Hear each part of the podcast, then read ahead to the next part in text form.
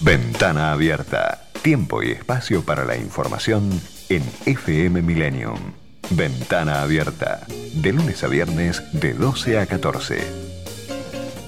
La 1 y 52, repasamos las voces que se escucharon en la semana en Ventana Abierta. Florencia Fish, directora de Educación de la Fundación Encontrarse en la Diversidad, nos habló sobre la discriminación en tiempos de cuarentena las prácticas de discriminación no solamente tienen consecuencias en las personas que las sufrimos, porque eh, antes preguntaban como, bueno, ¿qué es la discriminación y qué es en tiempo de pandemia? Eh, y sí me parece importante aclarar que todas las personas discriminamos y todas las personas somos discriminadas. Las prácticas de discriminación siempre se reflejan en vulneraciones de derechos. Una problemática que está hace muchísimo tiempo y que la pandemia, las cuarentenas, eh, lo que hace es mostrarnos esta realidad. No es que antes no existía, sino que la pandemia lo que hace es agrandarnos esas brechas. Voy con el caso de la violencia de género. No es lo mismo ser mujer y estar encerrada con una pareja que te maltrata, pero vos salís todos los días a trabajar, que estarlo 24 horas.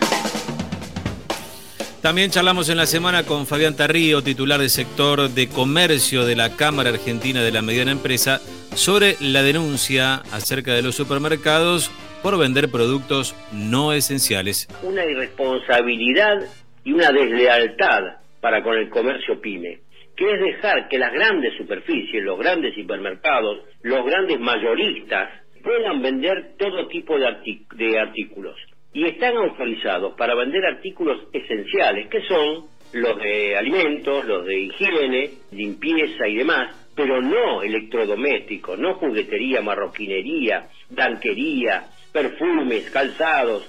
Acá es donde nosotros ponemos el acento. Por eso estamos pensando inclusive en hacer una denuncia en defensa de la competencia, porque esto nos afecta y gravemente.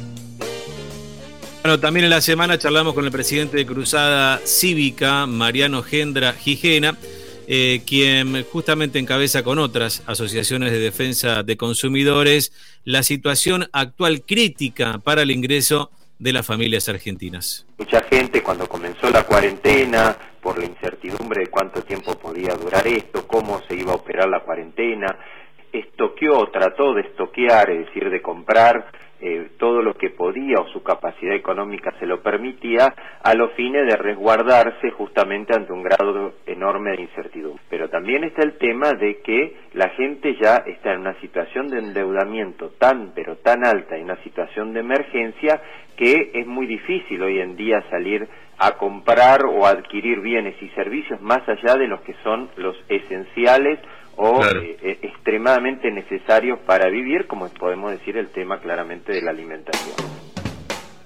Y en la semana también estuvimos escuchando atentamente la opinión de Santiago Sáez Valiente, nuestro asesor en temas tributarios, contador público él, y lo consultamos acerca de los dichos del presidente Alberto Fernández, quien tildó de gasto el trabajo de los contadores para las empresas. La verdad que los contadores públicos, lejos de un gasto, somos una inversión. La verdad que estamos trabajando de sol a sol. Nosotros tenemos trabajo, sin duda, los ingresos han mermado, pero somos un elemento indispensable en el desarrollo de las empresas, de la sociedad y agregamos todo el valor que podemos. Nosotros trascendemos a los datos, no se trata de, de, hacer sumas y restas, pero la verdad que la estructura tributaria, Diego, está con muchos defectos.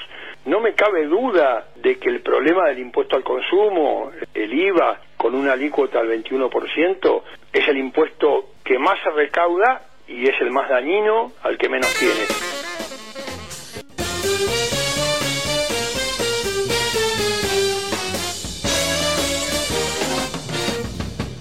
El mediodía informativo de Millennium con toda la actualidad. Ventana abierta.